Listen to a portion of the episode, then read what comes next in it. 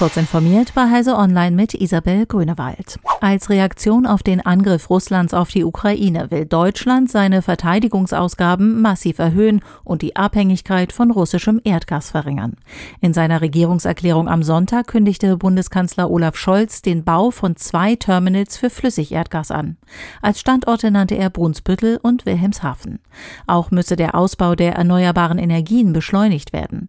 Außerdem kündigte Scholz ein Sondervermögen für Verteidigungsausgaben von 100 Milliarden Euro an.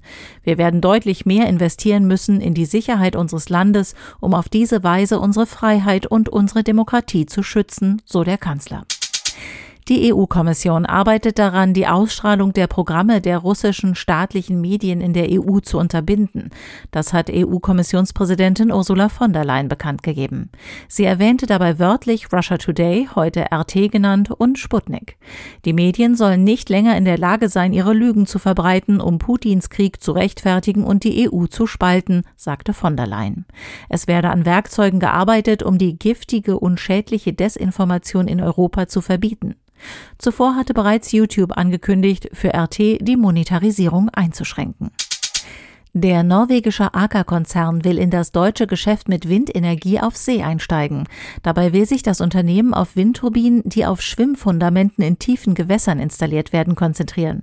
Schwimmfundamente reduzierten den Flächenbedarf gegenüber den herkömmlichen auf Monopfählen oder viereckigen Jacket-Fundamenten ruhenden Anlagen deutlich. Aker Offshore Wind eröffnet jetzt eine Niederlassung in Hamburg und will von dort den Markt in Deutschland und ganz Kontinentaleuropa erschließen. Russlands Raumfahrtagentur stellt die Zusammenarbeit mit Europa am Weltraumbahnhof Kourou in Französisch-Guyana ein und will ihr Personal abziehen. Roskosmos zufolge sind aktuell 87 russische Staatsbürger und Bürgerinnen am Kosmodrom Kourou stationiert. Sie helfen unter anderem bei den Starts, die mit russischen Sojus-Raketen erfolgen.